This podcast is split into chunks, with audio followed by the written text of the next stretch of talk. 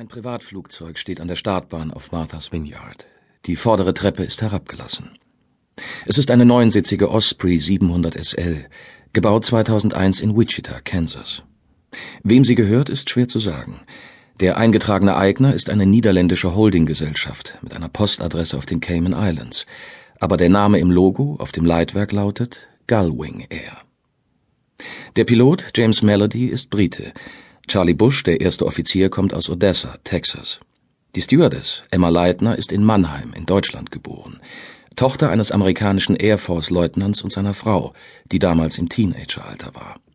Sie zogen nach San Diego, als Emma neun war. Jeder geht seinen eigenen Weg, trifft seine Entscheidungen. Wie es kommt, dass zwei Leute zur selben Zeit am selben Ort sind, ist Schicksal. Man steht mit einem Dutzend Fremden im Aufzug. Man fährt mit dem Bus, wartet vor der Toilette. Das passiert jeden Tag. Jeder Versuch, vorauszusagen, wo wir hingehen und wem wir da begegnen werden, wäre sinnlos. Weiches Halogenlicht fällt durch die offene Kabinentür, anders als das harte Gleißen der Leuchtstofflampen in den Linienmaschinen. In zwei Wochen wird Scott Burrows in einem Interview mit dem New York Magazine sagen, was ihn bei seinem ersten Flug mit einem Privatjet am meisten überrascht habe, sei nicht die Beinfreiheit oder die voll ausgestattete Bar gewesen, sondern die persönlich wirkende Einrichtung.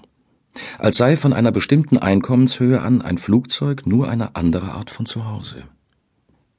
Es ist ein milder Abend auf der Insel. 20 Grad bei leichtem Südostwind. Die planmäßige Abflugzeit ist 22 Uhr.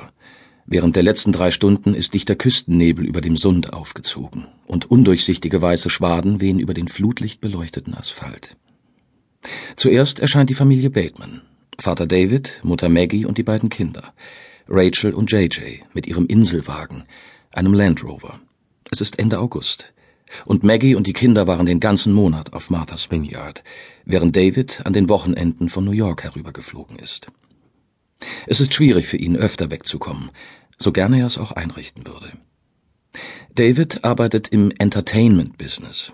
So nennen die Leute in seiner Branche die Fernsehnachrichten heute. Es ist ein Hexenkessel aus Informationen und Meinungen.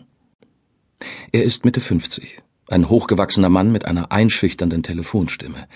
Fremde, die ihm zum ersten Mal begegnen, sehen überrascht, wie groß seine Hände sind. Sein Sohn JJ ist im Auto eingeschlafen, und während die anderen auf das Flugzeug zugehen, beugt David sich hinten in den Wagen und hebt JJ behutsam und mit einem Arm vom Sitz. Der Junge schlingt seinem Vater instinktiv die Arme um den Hals, und sein Gesicht ist entspannt im Schlaf. Sein warmer Atem lässt David einen kalten Schauer über den Rücken laufen. Er spürt den Hüftknochen seines Sohnes unter der Handfläche und die Beine baumeln an seiner Seite. Mit vier ist JJ alt genug, um zu wissen, dass Menschen sterben, aber zu jung, um zu begreifen, dass es ihn eines Tages auch treffen wird. David und Maggie nennen ihn ihr Perpetuum mobile denn eigentlich ist er den ganzen Tag nonstop in Bewegung. Als er drei war, bestand seine Kommunikation hauptsächlich darin, zu brüllen wie ein Dinosaurier. Jetzt ist er der König der Unterbrechungen. Er hinterfragt jedes Wort, das sie sagen, mit scheinbar endloser Geduld, bis man ihm antwortet oder ihn zum Schweigen bringt. David stößt die Wagentür mit dem Fuß zu. Das Gewicht seines Sohnes bringt ihn fast zum Straucheln, zumal er sich mit der freien Hand das Telefon ans Ohr hält.